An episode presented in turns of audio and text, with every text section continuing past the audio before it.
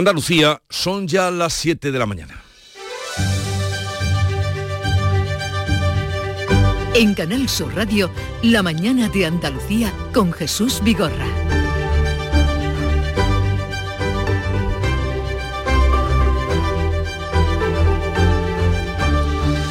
Buenos días, queridos oyentes. Es jueves 7 de diciembre y estamos en el ojo del puente, del gran puente. Y pasó el día de la Constitución y ha dejado un compromiso de reunión entre Pedro Sánchez y Núñez Fijó antes de final de año, pero también ha evidenciado las enormes distancias entre ambos que, a pesar de estar a escasos metros, ni siquiera ayer se saludaron. Sánchez quiere abordar la renovación de la financiación autonómica y eliminar de la Constitución el término disminuido y urge a Feijó a renovar también el poder judicial. Es el momento de cumplir con los hechos ese, ese compromiso que tenemos con la Constitución y pasar, por tanto, de las proclamas a los hechos, acabar con las excusas. Ante ese anuncio de la probabilidad de verse, el líder del PP dice que acudirá a la cita, pero solo aceptaría renovar el Poder Judicial si se acompasa de la reforma del sistema de elección para que sean los jueces quienes elijan a los vocales. Feijó ha criticado los pactos de Sánchez con los independentistas y le acusa de liderar un movimiento contra la Constitución. Nuestro proyecto es garantizar la independencia del Poder Judicial. El proyecto del Gobierno es controlar el Poder Judicial. Espero que el Gobierno vaya cambiando su postura. Pedro Sánchez se abre a quitar al Poder Judicial competencias sobre el nombramiento de jueces para facilitar su renovación si fracasa su cita con Feijó, una propuesta que defiende el propio presidente del órgano, que es Vicente Guilarte. Las fórmulas que había hasta ahora, pues yo creo que no han funcionado. Entonces yo lo que propicio son fórmulas alternativas. Si no me hacen caso, yo no puedo hacer más. Ya ven que está escaso de esperanzas ante lo que pueda venir. La presidenta del Congreso ha repetido un discurso muy personal, eh, también ideológico. Armengol ha dicho que la Carta Magna deja espacio para que los ciudadanos decidan sobre el modelo territorial, lo que la oposición ha interpretado como una concesión al derecho de autodeterminación. Título octavo de nuestra Constitución alumbra la cuestión territorial integra la diversidad que convive en nuestro país y deja abierto el camino para avanzar en el proceso de acercar a los ciudadanos la toma de decisiones. El portavoz socialista en el Senado y líder del PSOE de Andalucía defiende los pactos con los independentistas, mientras el presidente de la Junta, Juanma Moreno, los considera un ataque a la Constitución. Escuchamos a ambos. Si él viene aquí a alabar y a defender la Constitución y por otro lado pacta con el señor Puigdemont que quiere romper la Constitución, evidentemente estamos en un gran ejercicio de incoherencia, de cinismo político y de mentira. El protagonismo indirecto lo han tenido los diputados de Podemos tras su ruptura con Sumar. Ambas partes han cruzado críticas. El entorno de Yolanda Díaz desliza acusaciones de transfugismo. Podemos rechaza las acusaciones, pero dice que Sumar eh, no, es, eh, no es nada y Ione Belarra justifica su pase al grupo mixto de esta manera. Podemos ha tomado una decisión difícil, pero es una decisión imprescindible para cumplir con el mandato que nos pide la gente que cree en Podemos. Ione Belarra, eran estas sus palabras y Yolanda Díaz advierte a Podemos sobre la tentación de votar en contra de decisiones del gobierno. Las personas progresistas en España no comprenderían que se pueda poner en jaque políticas públicas por intereses de parte. El gobierno andaluz recuperará el impuesto de patrimonio en los presupuestos de 2024 a través de una enmienda del Partido Popular. Responde al recurso contra el impuesto estatal a las grandes fortunas que dejaba sin efecto la bonificación aprobada por la Junta. Los grandes contribuyentes de Andalucía podrán optar bien si tributan en Andalucía o pagan el impuesto estatal a las grandes fortunas. Y se investiga como violencia de género la muerte de una mujer que fue hallada en una carretera de Orense semidesnuda y ensangrentada. Los ministros de Igualdad e Interior estudian hoy la mejora del sistema de protección a las víctimas. Una de ellas, la andaluza Ana Bella, se hizo notar ayer, había sido invitada a leer un artículo de la Constitución, pero se hizo también notar cuando en el acto, saliéndose lo de lo que es el protocolo, dijo estas palabras. Mi marido decía que me pegaba porque me quería. Durante 11 años fui maltratada y nadie me ayudó. No podía separarme porque nuestro matrimonio era amor o muerte, pero aquí estoy. Este jueves es 7 de diciembre y se cumplen dos meses del ataque de Hamas a Israel. El secretario general de la ONU califica la situación en Gaza de apocalíptica y exige un alto al fuego permanente e inmediato. Guterres ha invocado por primera vez el artículo 99 de la ONU para forzar un alto al fuego humanitario. El ejército de Israel avanza imparable y acorrala a los gazatíes en el sur y asegura que tiene sitiado al líder de la guerrilla de Hamas. En cuanto al tiempo, el jueves viene nublado con lluvias moderadas al final del día en la vertiente atlántica, las temperaturas sin cambios o en ascenso con máximas que van a oscilar entre los 15 de Jaén y los 20 de Málaga. Pero vamos ahora con detalle a ver qué se espera en cada una de las provincias de Andalucía, cómo viene el día por Cádiz. Salud, votaron. Con 14 grados de temperatura llegaremos a los 18 y ojo que hay bancos de niebla en algunas zonas por si va conduciendo. En campo de Gibraltar, Ana Torregrosa. Aquí también a esta hora 14 grados, la máxima prevista 18 cielos con nubes. ¿Cómo va Jerez? Eh, Salva Gutiérrez. Buenos días, 14 grados en Jerez, cielos cubiertos, llegaremos a los 19, por aquí seguimos de zambombas. Ya, eso sí. en Huelva, María José Marín. Buenos días, pues aquí también cielos cubiertos con posibles precipitaciones, brumas y nieblas matinales, máximas de 20 grados a esta hora 11 en Huelva. ¿Cómo viene el día por Córdoba, Antonio Postigo? ¿Qué tal? Pues aquí con cielos también cubiertos con posibilidad de lluvia para la tarde. Ahora mismo tenemos 12 grados de temperatura, llegaremos hasta los 17. En Sevilla, Antonio Catoni. En Sevilla tenemos 13 grados a esta hora, alcanzaremos una máxima de 20, va a llover, pero parece que lo más fuerte sería al anochecer aproximadamente, lluvias moderadas. Y por Málaga, ¿cómo amanece Damián Bernal? Muy buenos días Jesús, tenemos 13 grados en la capital ahora, alcanzaremos una máxima de 19, tenemos los cielos cubiertos, ha llovido en estas últimas horas, pero muy poco, poquito para todo lo que se necesita. ¿Cómo amanece Jaén, Alfonso Miranda? Con Chirimiri a esta hora de la mañana en buena parte de la provincia han subido las temperaturas, 12 grados a esta hora de la mañana aquí en la capital. Hoy vais a tener la más alta, creo. Pues eso dicen, eso dicen los que de hecho entienden. A la noche lo veremos, Alfonso. Exactamente. en Granada, Susana Escudero. Pues en Granada tenemos 10 grados, alcanzaremos los 19, cielos nubosos, puede llover al final del día, pero lo más importante en estos momentos, atención a los bancos de niebla, sobre todo en la capital y área metropolitana. Ya, pues están avisados. Y Almería, ¿qué se espera, Lola López? Pues tenemos 13 grados de temperatura a esta hora, Jesús, esperan máximas de 18, el cielo pues bastante cubierto y alguna lluvia dispersa al final del día, sobre todo en el interior de la provincia.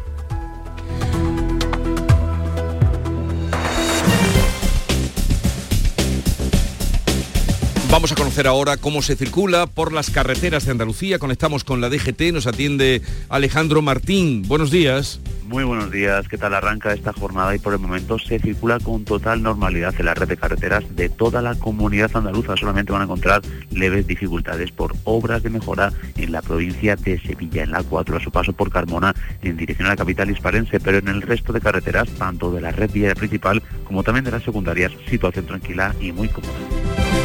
Son las 7, 8 minutos de la mañana. Hola, amigo Nicolás. Hola, Baltasar, Gaspar, Melchor. He estado ayudando en las tiendas MGI y ahora necesito vuestra ayuda para repartir todos los juguetes. En MGI, los juguetes de primeras marcas están a 10, 15 y 20 euros. Cuenta con nosotros, amigo Nicolás. Nosotros también te necesitaremos. En tiendas MGI nos da mucho trabajo.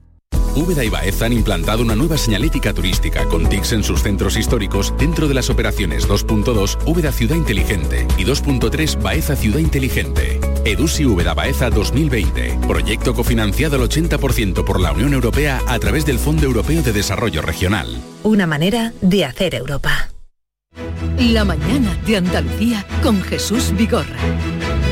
Vamos a contarles la actualidad de este día, el día después del Día de la Constitución, en el que supimos que Pedro Sánchez tiene intención de citar antes de final de año a Feijó para verse y hablar y abordar la renovación del Consejo General del Poder Judicial y hablar de la financiación autonómica. El líder del PP dice que acudirá a la cita, pero acusa a Sánchez de liderar un movimiento contra la Constitución por sus pactos con los independentistas. Manuel Pérez Alcázar. Pedro Sánchez asegura que el PP se ha quedado sin excusas para renovar el Poder Judicial. Creo que se han acabado las excusas, que es el momento de cumplir con los hechos ese, ese compromiso que tenemos con la Constitución y pasar, por tanto, de las proclamas a los hechos, acabar con las excusas por cierto, lo que nos ha dicho de manera clara y cristalina la propia Comisión Europea esta misma semana.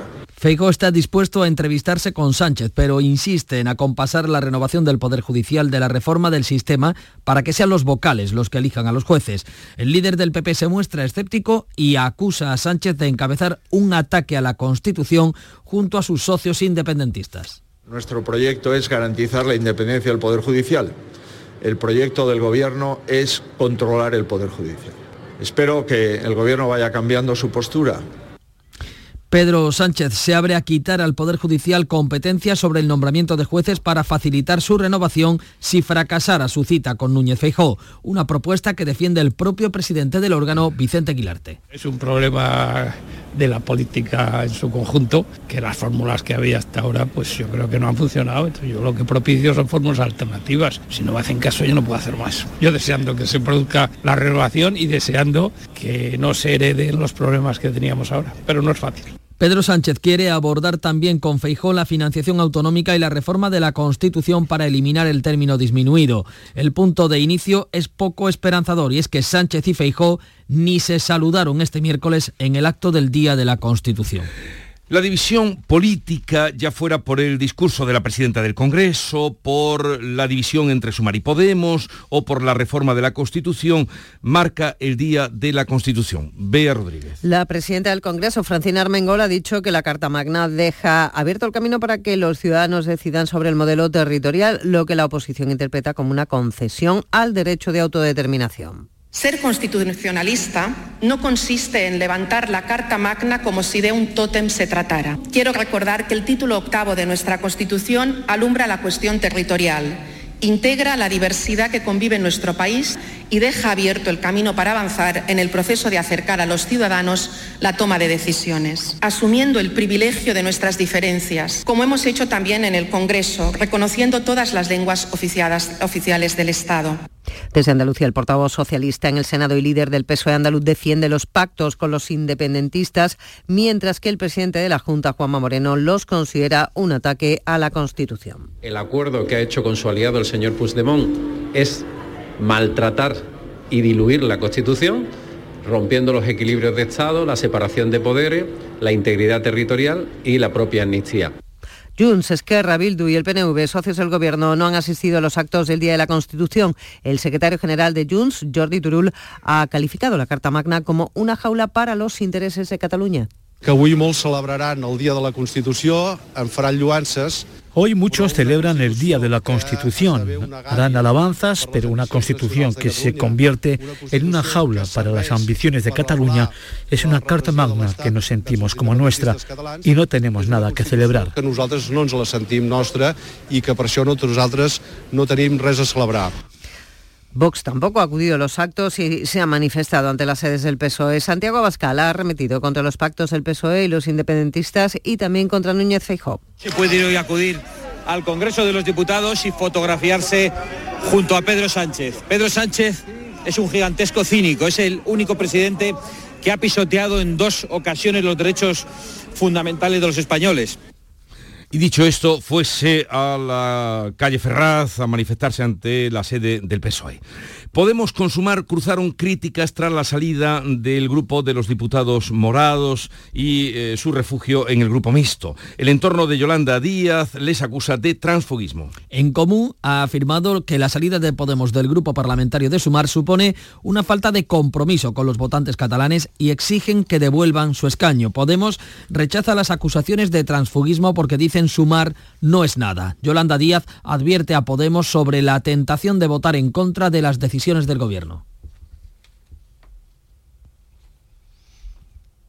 Podemos ha tomado una decisión difícil, pero es una decisión imprescindible para cumplir con el mandato que nos pide la gente que cree en Podemos.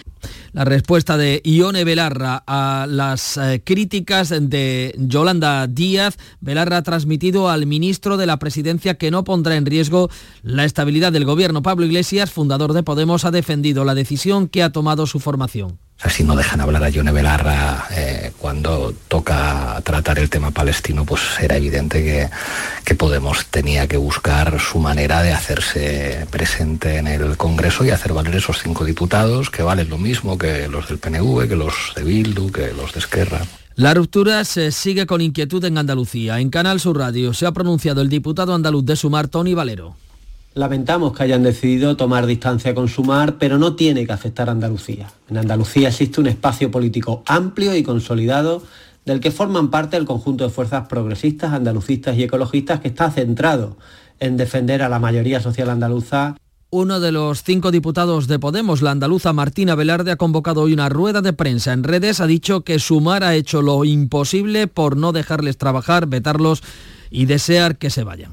El nuevo gobierno sigue con los nombramientos y va a proponer al secretario de Estado de Comunicación, el periodista Miguel Ángel Oliver, como nuevo presidente de la agencia EFE. Oliver sustituirá a Gabriela Cañas, a la que se le ha comunicado el cese. Oliver fue secretario de Estado de Comunicación en el gobierno de Pedro Sánchez entre 2018 y 2021. El gobierno elevará su propuesta al Congreso que fijará la fecha de la comparecencia del candidato ante la Comisión Constitucional, un trámite indispensable para su designación de definitiva como presidente de la Agencia Pública de Noticias. El Gobierno convoca el Consejo de Política Fiscal y Financiera, lo hará para el próximo lunes y, e informar a las comunidades autónomas de los objetivos de estabilidad de cara a los presupuestos del Estado para el año 2024. La ministra de Hacienda ha desvelado la convocatoria en una conversación informal con periodistas. María Jesús Montero no ha dicho si abordará la condonación de la deuda a Cataluña o la financiación autonómica, como reclama la Junta y otras comunidades. El Consejo de, de Política Fiscal y Financiera se reúne el día mismo que expira el plazo para que los ministerios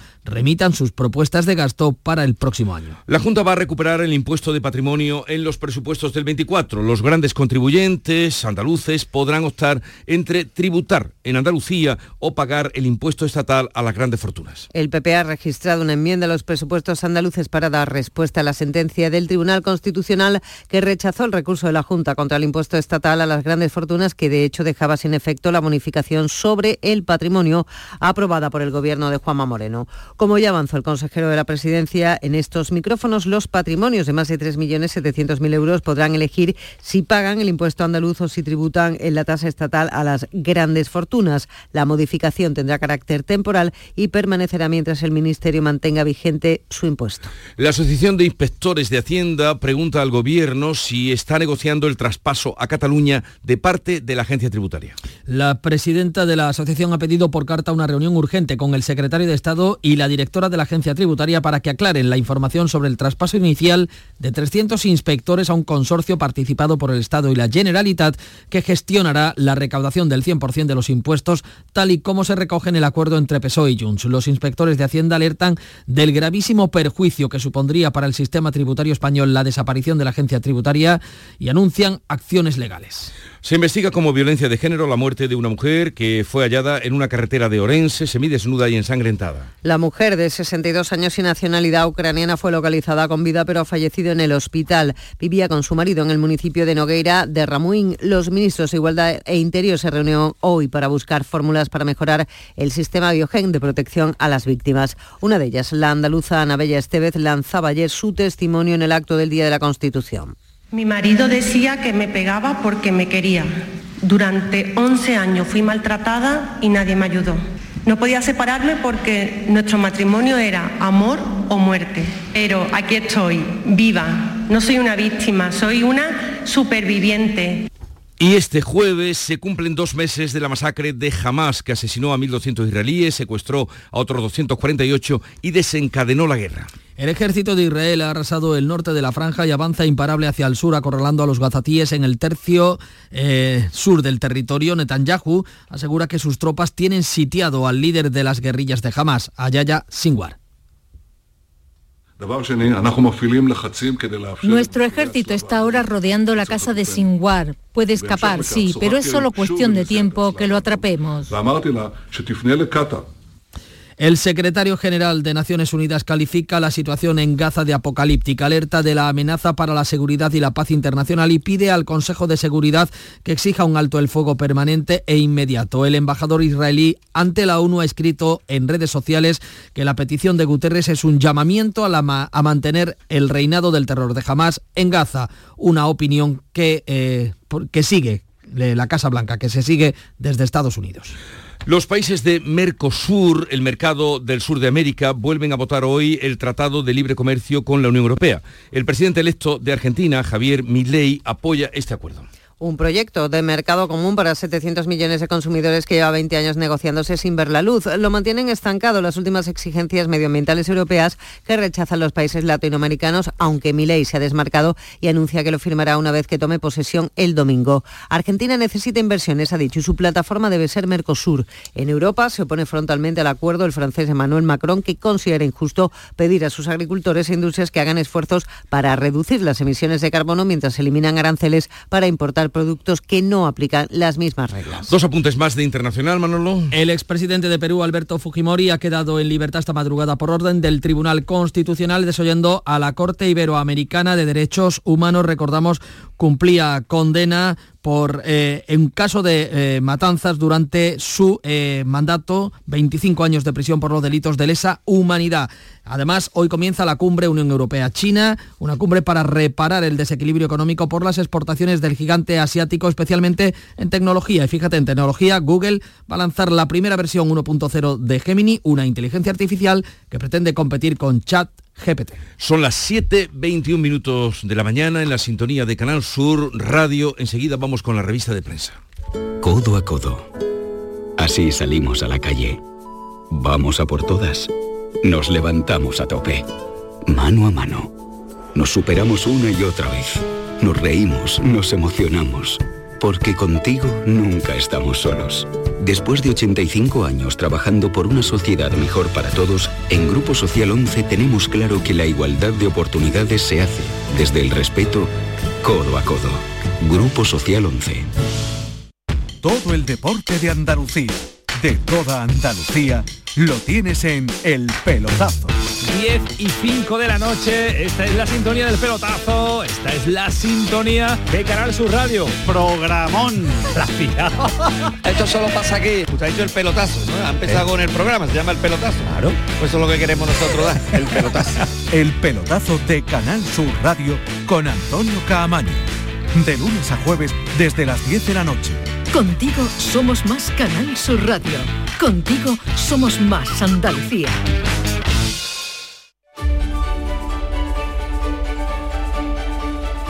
Vamos ya con la revista de prensa que ha preparado Paco Ramón, la reunión sin expectativas de acuerdo de Sánchez y Feijó para aprobar la situación del Poder Judicial y el 45 aniversario de la Constitución, que se celebró ayer, son los asuntos más destacados en los periódicos de hoy.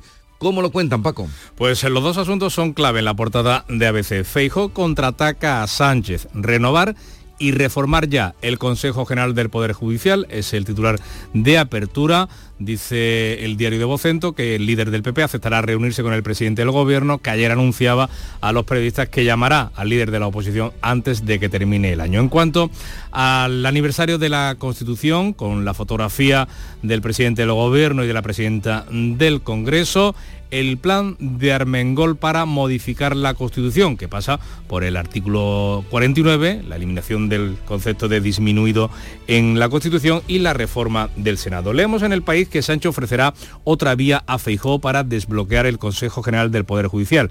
El presidente se abre a la propuesta de Guilarte, que es el presidente del Consejo, de quitar competencias al Poder Judicial. La fotografía de portada, fotografía de familia con todos los ministros, con los presidentes autonómicos eh, y el niño que acaba de leer eh, un, artículo de la Constitución y se va con la satisfacción del deber cumplido y el pulgar hacia arriba. En el mundo, Moncloa da por perdido el pacto del Consejo General del Poder Judicial antes de las europeas. Sánchez citará a Feijo, entiende que las elecciones de junio serán un plebiscito sobre la iniciativa y que se abrirá una oportunidad entonces. De otra parte, en la vanguardia, Sánchez y Feijó se verán para volver a intentar un acuerdo sobre el Consejo. El presidente y el líder se evitan saludarse, así están las cosas, en un tenso aniversario de la Constitución. Cerramos con la razón, referéndum a la escocesa o reforma de la ley orgánica. Es el titular elegido por el diario de Planeta tras debajo de la foto de los actos del Día de la Constitución. Dice que Puigdemont se siente fuerte y trasladará a Ginebra estos marcos para alcanzar la autodeterminación. Bien, ¿y en los editoriales en qué se fijan? Pues mira, ABC dedica su editorial a la salida de Podemos de Sumar. Dice que se abren las primeras fisuras, es el título del editorial, y dice también que, no por esperada, la ruptura de Podemos con Sumar ha sido menos estrepitosa. Añade inestabilidad al gobierno y expone el pobre liderazgo de Díaz.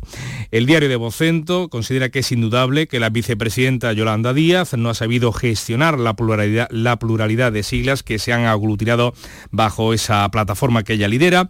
En apenas unos meses, añade ABC, la tensión con Podemos ha ido agravándose hasta hacerse insostenible, lo que demuestra una escasa capacidad negociadora que debería inquietar al presidente del gobierno. En el país eh, leemos también eh, sobre la ruptura de Podemos eh, con Díaz. El lugar de Podemos es el título elegido. Los morados rompen el acuerdo con Sumar para arrogarse, dice, la llave de la mayoría parlamentaria en busca de perfil propio.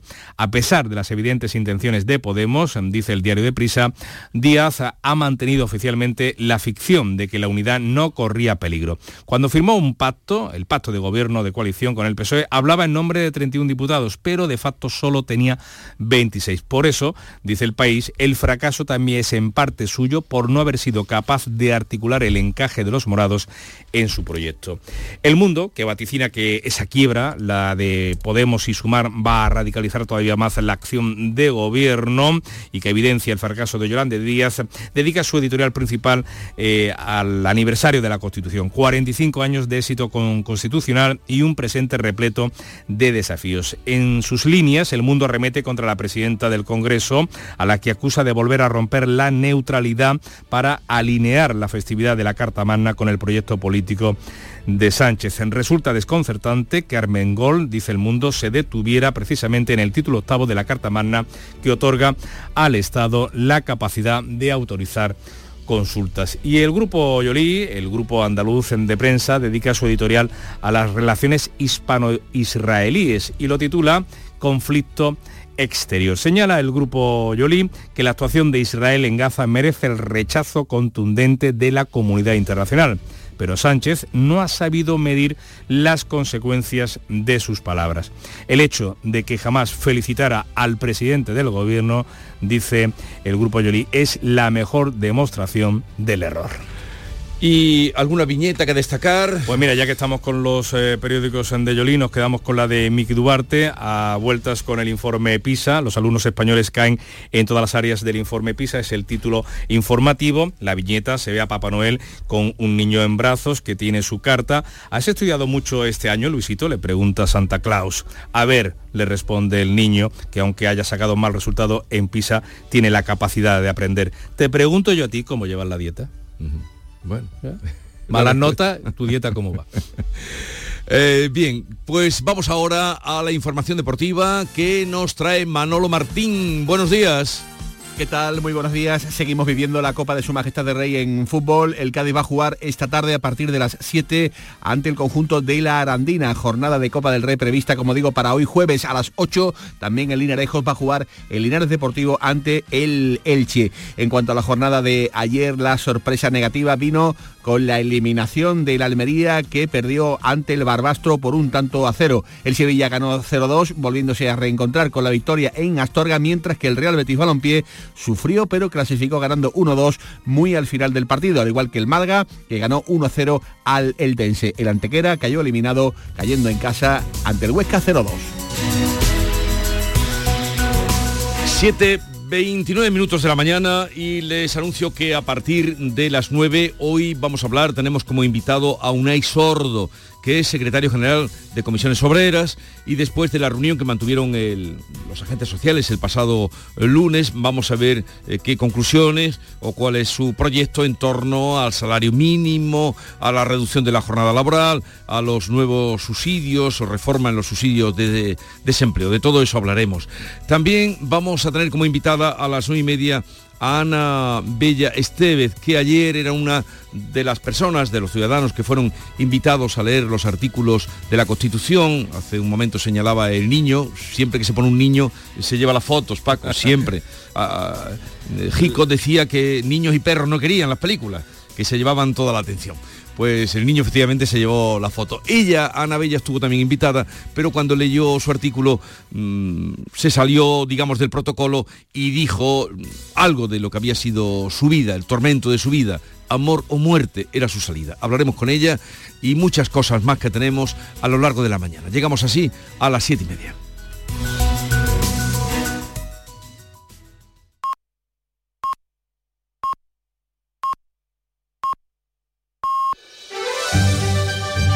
En Canal Sur Radio, La mañana de Andalucía con Jesús Vigorra. Acaban de dar las siete y media. Se supone que a esta hora ya habrá mucha gente despierta, incluso los que están de puente. Si es que a los que se acaban de levantar, vamos a darles cuenta en titulares de las noticias más destacadas que les estamos contando. Pedro Sánchez y Núñez Feijó se reunirán antes de que acabe el año para abordar la renovación del Consejo General del Poder Judicial sin expectativas de que haya acuerdo. El presidente del Gobierno y el líder de la oposición van a hablar también de eliminar el término disminuido de la Constitución y del sistema de financiación autonómica, justo después de que el PSOE haya pactado con los independentistas una condonación de deuda y una financiación especial para Cataluña. El Gobierno convoca el Consejo de Política Fiscal y Financiera para el próximo lunes después de año y medio sin reunirse. Hacienda va a informar a las comunidades de los objetivos de estabilidad para los presupuestos del año que viene. En el ambiente, el nuevo trato fiscal a Cataluña, por cierto, el gobierno andaluz ha reiterado la necesidad de abordar de forma multilateral esa reforma precisamente en el Consejo de Política Fiscal y Financiera. Los ministerios de Igualdad e Interior se reúnen hoy para abordar el incremento de asesinatos machistas en nuestro país. Los responsables de ambos ministerios van a buscar fórmulas para mejorar ese sistema de protección a las mujeres, el sistema Biogen. Hasta diciembre, 55 han sido asesinados asesinadas, seis más que en 2022. En Galicia se investiga como nuevo caso de violencia machista la muerte de una mujer ucraniana de 62 años. El secretario general de la ONU apela al Consejo de Seguridad para detener la guerra inmediata en Oriente Próximo. Cuando se cumplen dos meses del ataque terrorista de Hamas, Antonio Guterres alerta de la gravísima situación humanitaria de Gaza y pide al Consejo que fuerce un alto el fuego. El ejército israelí, mientras, avanza hacia el sur de la franja donde asegura tiene cercado al líder de Hamas. El actor malagueño Antonio de la Torre, premio de honor de cine andaluz. Los guionistas andaluces han destacado la trayectoria de De la Torre como uno de los intérpretes más relevantes hoy del panorama cinematográfico nacional. ASECAN también ha premiado al periodista de esta casa, al cordobés Manuel Bellido.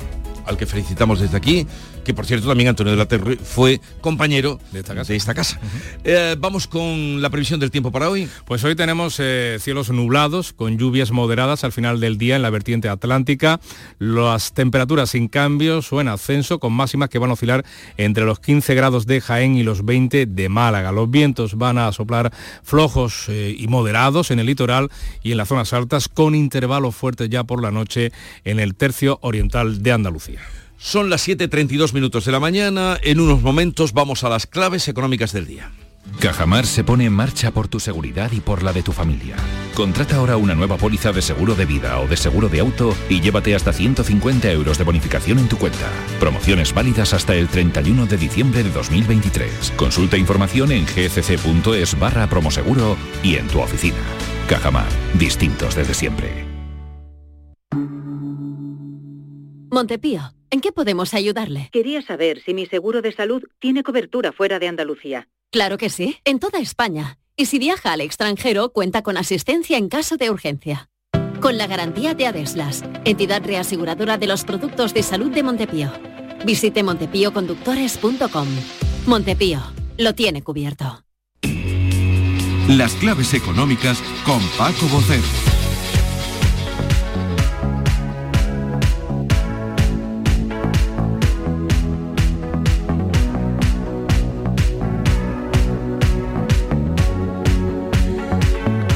Paco Vocero, buenos días. Buenos días, Jesús. ¿Qué tal? Bien, bien, no va mal la mañana. Hasta ahora va, bien, hasta ahora va bien. Pero verás, vamos a hacer que siga bien. Eh, pues vamos con la actualidad y las claves económicas que tenemos para este día eh, medio festivo. Exacto. Actualidad. Un medio puente. Medio puente, medio festivo. Pues mira, vamos a comenzar precisamente, como bien dices, con la actualidad Eh, y nos vamos con los titulares de los principales medios económicos. Y abrimos con Expansión, que habla de la salida, eh, Telefónica prepara la salida de Huawei, la compañía china, de su red. Es decir, eh, lo que está haciendo Telefónica es convocar las ofertas para renovar una parte de su red, en concreto una parte importante del Core 5G, y presumiblemente no va a seguir Huawei. si nos vamos a cinco días, también tenemos un titular eh, que tiene que ver con el sector de las telecomunicaciones y se refiere a que los cambios de compañía de operadora se frenan en medio de las fusiones que hay ahora mismo en el sector. La portabilidad además móvil cae nada más y nada menos que un 7,5 hasta septiembre. Ha habido 361 mil cambios menos de compañía. En cuanto al economista, abre con un titular impactante. Arabia Saudí valora inundar el mercado del petróleo y hundir el precio del barril si los recortes fracasan. Y es que después de esa reunión del pasado día 30 de noviembre, la expectación que había en torno a ella y la idea de Arabia Saudí de recortar esa producción para que lo siguieran las compañías, los, países más pequeños de la OPEP, parece que no dado resultado. De hecho, el barril de petróleo está por debajo prácticamente de los 80 dólares y en Estados Unidos el West Texas tiene camino de bajar de los 70 y así está la cuestión en el Golfo respecto al petróleo. Y finalmente eh, nos vamos a Invertia y un titular que viene ya directa de una de las claves que comenzamos hoy. Es que eh, dice que Calviño capitula ante Alemania y se resigna a endurecer las reglas fiscales de disciplina en la Unión Europea. ¿Y esto qué quiere decir? Pues nos vamos con las claves. Y es que Hoy precisamente se, celebra la primera jornada de la reunión de los ministros de Economía y Finanzas de la Unión Europea, en la que la agenda va a estar centrada en ese acuerdo que hay para recuperar las reglas prepandemia para el año que viene. ¿Qué es lo que ocurre? Que al final parece ser que la posición más dura en cuanto al control de la deuda y el déficit, la posición que lidera Alemania, que por cierto la lideraba prácticamente en solitario desde el principio, su ministro Christian Lindner, un liberal dentro del gabinete socialdemócrata de Scholz, parece que al final es la postura que va a prevalecer, va a haber reglas más estrictas en cuanto a gasto, control del gasto para los próximos años que deberían o que van a empezar ahora en enero. Y Francia, que era la que junto con España e Italia pedía mayor flexibilidad, tanto nosotros como los franceses vamos a dar, la razón a los alemanes y vamos a tener o establecer una regla en ese tono de más de dureza que quería antes de Berlín. Así que tenemos ahí la primera clave del día. Y, mañana se va, eh, será la segunda sesión donde vamos a conocer si Nadia Calviño será elegida eh, presidenta del BEI, ¿no? Exactamente prácticamente el 95% mm, de las apuestas lo dan así, pero como queda todavía un pequeño 5%, vamos a confirmarlo cuando ya esté hecho o esté decidido mañana, día 8 de diciembre. Y bueno, tenemos ya una, perdón, una segunda clave que va a venir hoy también de Eurostat, del INE europeo que va a publicar datos de crecimiento y su agregado del tercer trimestre de 2023 en la Unión Europea y en la Eurozona, así también como la cifra de empleo en ambas zonas. Y nos vamos ya directamente, Jesús, pegamos un saltito a la información de las claves de hoy. Venga. Que tenemos en nuestro país. Que además tenemos una información relevante que supongo que será una de las cuestiones que comentará hoy con un ay sordo. Y es que desde trabajo se hará pública la subida salarial media pactada en convenio colectivo hasta noviembre. Un dato que es clave para fijar la revalorización anual del salario mínimo. Hay que recordar que los 10 primeros meses del año, hasta octubre, esa subida salarial media ha sido del 3,46%, que está en la banda entre el 3,4, 3,8 que maneja el gobierno a priori. ¿Y, los sindicatos que están pidiendo el 5? En los sindicatos 5,2 e incluso en un momento dado se llegó a pedir desde UGT el 10%, pero evidentemente en una negociación absolutamente de mínimos que no tiene ningún sentido. Pues veremos qué nos dice. ¿Alguna cosa más? Pues nada, una noticia para finalizar, como decíamos, positiva y además en el ámbito de la empresa que nos hacen falta muchísimas más empresas y la mejora de la actividad económica. La constitución de nuevas empresas, según IDEMINFORM, ha aumentado un 11% hasta noviembre y en esa creación Madrid ha aportado el 22%, Cataluña el 19% y Andalucía el 18% ciento del total de nuevas empresas. Una buena noticia siempre en nuestra comunidad. Desde luego que sí. Oye, eh, buen fin de semana, querido. Igualmente. hasta el lunes nos despedimos. Sí, y, es lógico. Porque ojalá pudiera decirte, vámonos a Milán. Ojalá pudiera decirte. a decir que hoy es un día en Milán muy importante. Siempre. Y en el mundo de la lírica también, todos los ojos pendientes y los oídos de, de la escala. Y con, Luis Pascual, Luis Pascual menos, que, hará un papel excelente. Seguro. Eh, pásalo bien, hasta el lunes, adiós. Igualmente, hasta el lunes.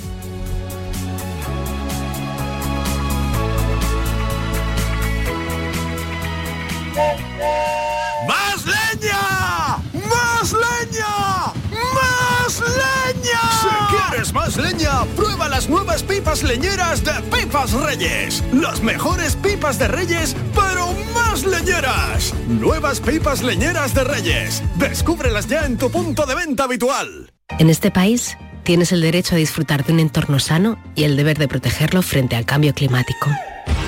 ¿Y sabes por qué? Porque lo dice nuestra Constitución. Feliz 45 aniversario. Sorteo de la Constitución. Loterías y apuestas del Estado.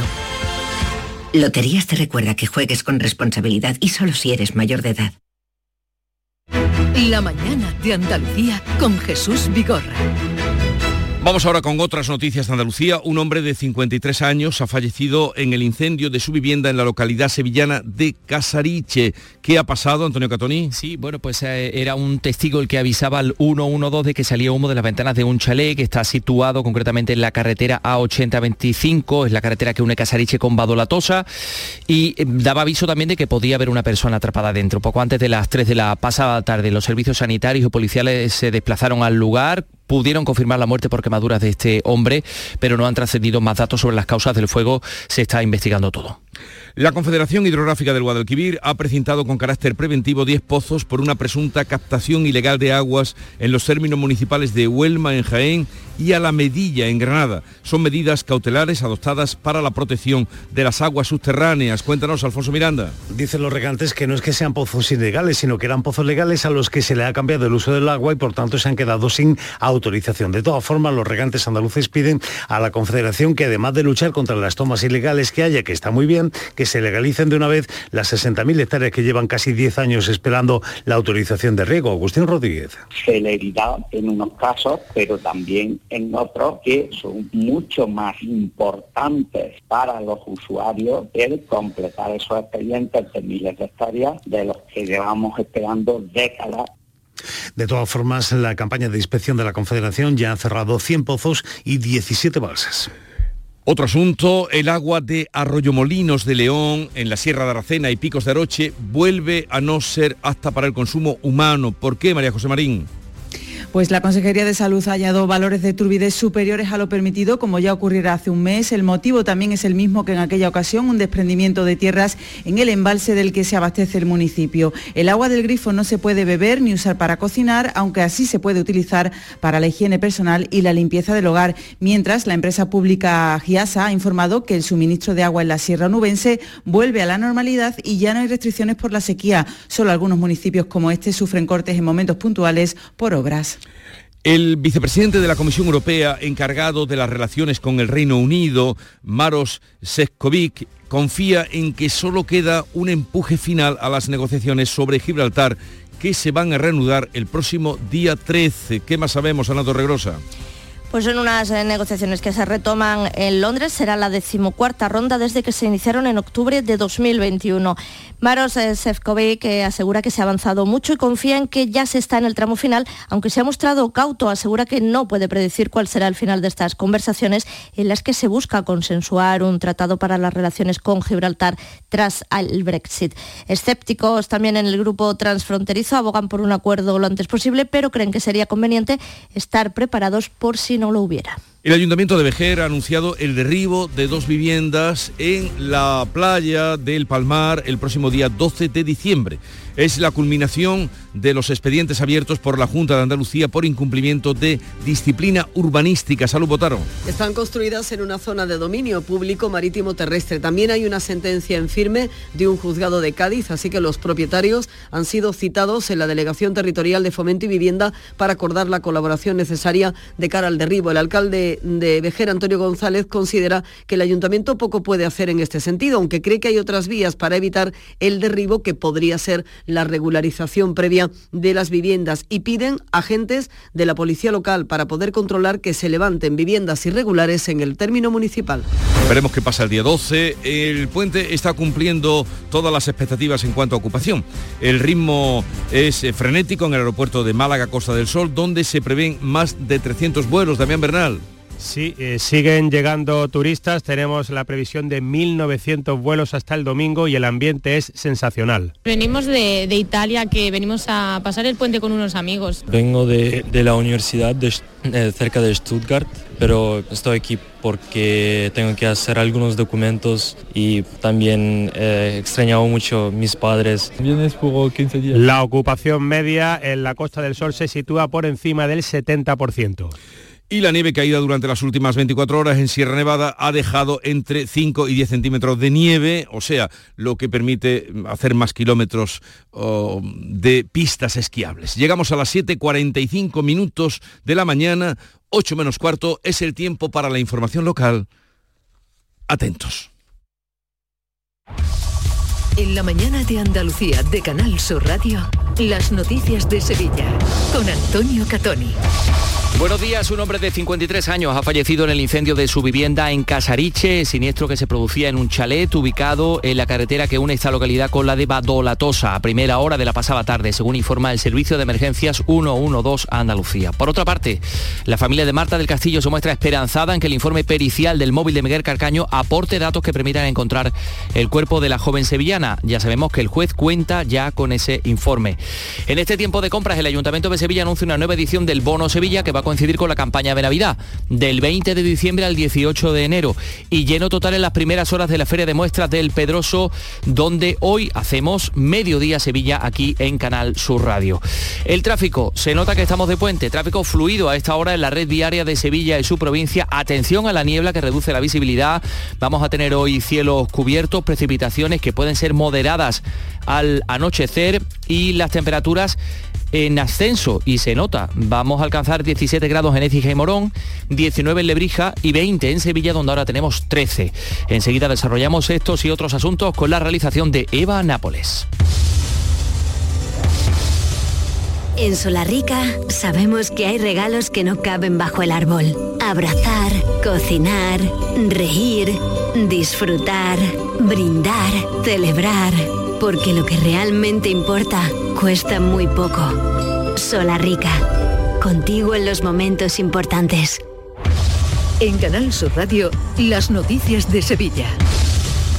Un hombre de 53 años ha fallecido en el incendio de su chalet, de su vivienda en Casariche. Era un testigo quien avisaba al 112 de que salía humo de las ventanas de este chalet ubicado en la carretera que une Casariche con Badolatosa y que podía haber una persona atrapada dentro. Eso pasaba poco antes de las 3 de la pasada tarde.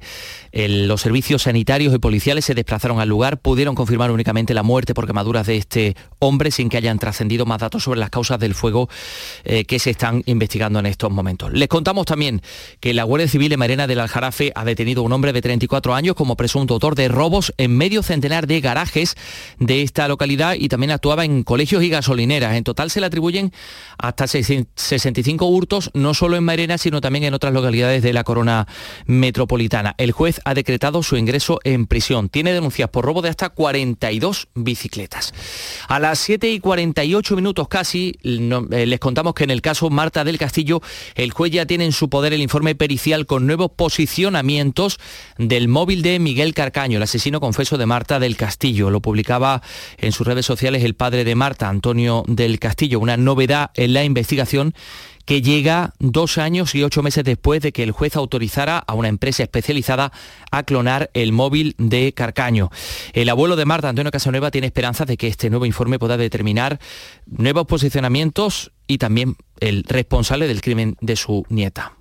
Bueno, nosotros esperamos que el informe nos dé mm, aproximadamente el lugar, eso nos dijeron en principio, el lugar donde se puede encontrar el cuerpo de Marta. Estamos prácticamente como al principio, con la esperanza siempre de que se resuelva el caso por una vez. Lo único que queremos es que nos indiquen el sitio donde se encuentre y ya terminamos este episodio. Noticias de Sevilla en Canal Sur Radio. ¡Ho, ho, ho! Llegó la Navidad y en el Centro Comercial Los Alcores lo celebramos con nuestro calendario de Adviento. Participa en nuestras redes sociales del 3 al 24 de diciembre. Hay un sorteo cada día. Consulta todos los festivos de apertura y eventos de Navidad en ccalcores.com. Además, te envolvemos tus regalos gratis. A 92, salida 7, Alcalá de Guadaira, Sevilla. Centro Comercial Los Alcores. Mucho donde disfrutar. 7 y 49 minutos, Sevilla llena de turistas por el puente, buena ocupación en hoteles y también en apartamentos turísticos. Y a este respecto, el Ayuntamiento valora la sentencia del Tribunal Superior de Justicia de Andalucía que reconoce el impacto negativo que tienen estos pisos turísticos en las ciudades y que avala un cambio en el PGO para limitar el fenómeno. Con todo, el delegado de urbanismo Juan de la Rosa insiste en que necesita, que es necesario el decreto de la Junta de Andalucía para poder hacerlo, para poder limitar, poner freno a los pisos turísticos. Esta sentencia es un paso más, pero no posibilita que podamos controlar las viviendas con fines turísticos. Me gustaría recordar que desde el ayuntamiento no se califica ni se habilita su actividad para que una vivienda funcione como vivienda de fin turístico. La gerencia lo que hace es dar licencia de ocupación y de obra. El ayuntamiento ha lanzado una nueva de, eh, campaña del bono Sevilla del 20 de diciembre al 18 de enero, es decir, coincide con la campaña de Navidad. Sevillanos y comercios que lo deseen se podrán adherir en esta edición de bono Sevilla que prevé repartir 55.500 bonos. Los, los comercios que quieran adherirse lo tienen que hacer entre el 9 y el 19, los días 9 y 19 de este mes. Lleno en las primeras horas de la Feria de Muestras de Productos Típicos y Artesanales de Sierra Morena en el Pedroso, donde la estrella es la gastronomía, pero también hay exhibiciones de vuelo de rapaces, visitas guiadas para conocer el patrimonio cultural de la localidad y muchas otras cosas. El ayuntamiento pone a disposición de los visitantes más de 3.300 plazas de aparcamiento. También Renfe ha reforzado el servicio de cercanías entre Sevilla y El Pedroso. Hoy en Canal Sur, mediodía Sevilla, lo hacemos desde El Pedroso. También lleno a primera hora en las, eh, los primeros, las primeras jornadas de la muestra de dulces de convento de clausura del Alcázar. Eh, termina mañana viernes, una muestra que es una tradición para muchos sevillanos y sevillanas. También hay novedades este año. Claudia Hernández, la coordinadora de esta exposición. Hay algunas monjas que innovan. Este año le pedimos más chocolate porque el público nos pide chocolate y vienen magdalenas de chocolate por primera vez, muchos turrones y el producto de este año que es el bizcocho relleno de chocolate. Por favor que no dejen de venir los sevillanos comprometidos que quieren a sus conventos o que simplemente les gustan los buenos dulces, los buenos productos de calidad para tener la despensa repleta para Navidad. Por cierto, los polvorones sevillanos hacen furor en Lituania, todo después de que la primera dama lituana mostrara su interés en una feria benéfica donde estaban expuestos en un stand de la Embajada Española los polvorones de la abuela Asunción de Agua Dulce, su gerente Miguel de la Cruz. Pues que se pusieron en contacto conmigo desde la embajada. O sea, se ve que han probado mis productos en algún lado. Me mandaron una foto de como una especie de stand donde habían puesto eh, distintos productos de España y, los míos, y la verdad que había quedado muy bonito. Lo que no sabía lo de la primera dama de Lituania. Me encanta, muchas gracias. Las noticias que más te interesan las tienes siempre en Canal Sur Mediodía Sevilla. Y este jueves te llegan desde El Pedroso, que celebra la Feria de Productos Típicos y Artesanales de la Sierra Morena de Sevilla. La 27 Feria de Muestras de Productos Típicos y Artesanales de la Sierra Norte de Sevilla. Canal Sur Mediodía Sevilla. Este jueves desde las 12 en directo desde el Ayuntamiento del Pedroso, con la colaboración del Ayuntamiento del Pedroso. Las noticias de Sevilla. Canal Sur Radio. Vamos con la información deportiva, victoria de los dos equipos sevillanos. Manolo Martín, buenos días. ¿Qué tal? Muy buenos días. Los equipos sevillanos de fútbol solventaron sus eliminatorias en la tarde-noche de ayer. El Sevilla que ganó 0 a 2 al conjunto de la Astorga con los goles de Gatoni y de Sergio Ramos de penalti que abría el marcador. Un Sevilla que se vuelve, por tanto, a reencontrar con la victoria. Anteriormente el Real Betis Balompié sufrió, pero clasificó ganando 1-2 muy al final del partido gracias a los goles marcados por Abbe y por Borja Iglesias. Último sorbo de Copa de 2023. Segunda eliminatoria de la Copa del Rey a partido único con los nuestros en juego. Arandina Cádiz y Linares Elche. Síguenos este jueves en la gran jugada de la Copa del Rey en Canal Sur Radio y Radio Andalucía Información desde las 7 menos cuarto de la tarde. Contigo somos más deporte. Contigo somos más Andalucía. Son las 7 y 53 minutos. El monumento a la Virgen del Rocío en el Vado del Quema, en Annalcázar, ha sido objeto de un acto vandálico. Le han arrojado encima una lata de pintura azul y han dañado la imagen. El ayuntamiento se ha puesto a disposición de la Hermandad del Rocío de Annalcázar, que es la propietaria, para restaurarlo. No es la primera vez que este monumento es víctima de actos de este tipo, como nos ha contado la presidenta de la Hermandad, Basilisa Fuentes.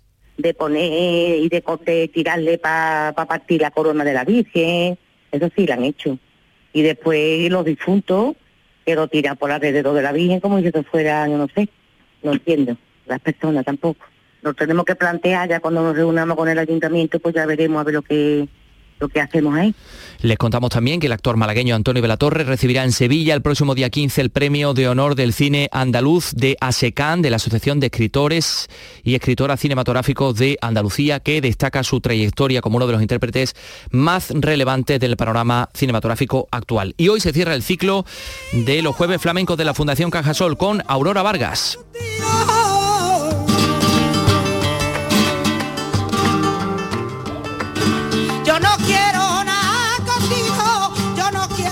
13 grados en Sevilla Capital.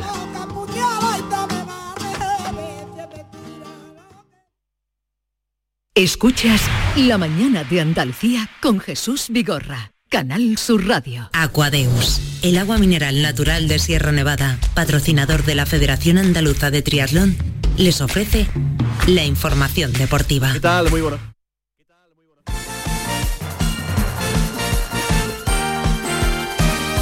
8 menos 5 de la mañana, jornada intersemanal marcada por eh, la Copa del Rey, cumplieron Betis y Sevilla, cayó con sorpresa la Almería. Buenos días, Manolo Martín. ¿Qué tal? Muy buenos días. Ya saben que la Copa del Rey se puede convertir en el torneo de las sorpresas y en este sentido la más negativa vino con la eliminación del Almería que cayó eliminado 1 a 0 ante el conjunto del Barbastro. El Sevilla hizo los deberes ganando 0-2 y el Real Betis Balompié sufrió un poco más de la cuenta para eliminar al conjunto del villanovense resolviendo muy al final del partido. Como digo, para el Sevilla que ganó al Astorga 0-2, el partido también tenía su importancia. Significaba volver a reencontrarse con la victoria después de mucho tiempo. Muy contento, la verdad, sí, contento por el gol, contento por el gol. El equipo está trabajando día a día para cambiar la situación, para, para ir por los objetivos que tanto nosotros como la gente, como cada uno de, del mundo sevillista eh, quiere. Eh, estamos todos en el mismo barco y creo que tiramos todo para el mismo lado, así que eh, eso es muy importante para, para modificar la situación y para ir por los, los objetivos reales que, que tiene que ir el Sevilla. Por su parte, el Real Betis Balompié sufrió más de lo debido ante otro segunda red. Los béticos perdían 0-1 ante el villanovense hasta que en el minuto 88 apareció Abde para marcar el gol del empate. Ya en el descuento, en una contra, Borja Iglesias puso el 1-2 en el marcador, pero como digo, con muchísimo sufrimiento en el rectángulo de juego. Guardado. Lo que hay que rescatar de hoy es que el, el equipo, a pesar de eso, siguió luchando hasta el final y nos llevamos el premio del pase, que si bien eh, creo que no eh, dentro del plan no estaba a sufrir tanto. Y como le decíamos, la sorpresa en forma negativa vino de la mano de la Almería, que cayó 1 a 0 ante el Barbastro. Sigue firmando una temporada muy negra el conjunto almeriense ante un conjunto del Alto Aragón de la Segunda Federación que lograron la proeza ante la mirada atónita de Garitano. Un palo muy duro. Bueno, un golpe duro, ¿no? Un desprestigio. Desde luego, venir aquí y no pasar. Eh, hemos puesto todo lo que teníamos, eh, jugando con, dándole la máxima seriedad al partido, pero no luego en el campo pues eh, ese gol de balón parado ha supuesto que luego ya no, hemos podido remontar. ¿no? ha habido, es verdad que hay, cierto que ha habido tres o cuatro entradas de tarjeta roja directa que, no se han pitado, pero para mí el Barbastro ha merecido ganar. Derrota también del Antequera que cayó en el Maulí 0-2 ante el conjunto del Huesca eliminado de la Copa y victoria del Málaga en el Estadio de la Rosaleda que le ganó 1-0 al conjunto del Eldense. Dice Pellicer que el Málaga solo cumplió con su deber. Es que somos el Málaga, es que esa debe ser la exigencia nuestra, ¿no? Hoy era un partido que teníamos que competir contra un equipo que es de superior categoría, pero esto no es ninguna, ninguna hazaña, esto es competir, sobre todo lo mejor es la, la ilusión de los chicos jóvenes que jugando con gente joven y con, y con, y con el- todo el grosso de la plantilla hemos competido y podemos competir contra cualquiera. Y para las 7 de la tarde de hoy, el Cádiz comparecerá en Aranda de Duero ante el conjunto de la Arandina. Sergio González, el entrenador cadista, no quiere confianzas. Vamos con el máximo respeto, ¿no? Al final es un- estamos viendo las dificultades que genera siempre jugar contra un equipo de categoría por todo lo que significa para ellos, ¿no? A nivel de ilusión, de emoción, van- se van a exprimir al máximo, pero verá que tenemos que ir allí, hacer las cosas bien y, pasar, ganar el partido y pasar a la eliminatoria porque somos el equipo de, de mayor categoría, ¿no? Ellos tienen que quedar reflejado en el campo. Una hora más tarde, a las 8, el Linarejos, el Linares Deportivo recibe al Elche. Linarejos no quiere pasar de puntilla por la Copa y los de campaña buscan eliminar a un histórico de la segunda división. Está claro que si no apretamos aquí en casa un partido de copa, con, pues bueno, eh, nosotros para nosotros es fundamental sobre todo agradar. eh, los chicos están, vamos, locos, están esperando agradar, quieren que la grada se sume, ellos quieren sumarse a la fiesta, son los primeros. Y para terminar, noticias de baloncesto, Liga de Campeones, victoria ayer de Unicaja de Málaga 88-65 ante el Falco húngaro. Aquadeus, ahora más cerca de ti, procedente del manantial Sierra Nevada, un agua excepcional en sabor, de mineralización débil que nace en tu región. Aquadeus Sierra Nevada es ideal para hidratar a toda la familia y no olvides tirar tu botella al contenedor amarillo. Aquadeus, fuente de vida, ahora también en Andalucía.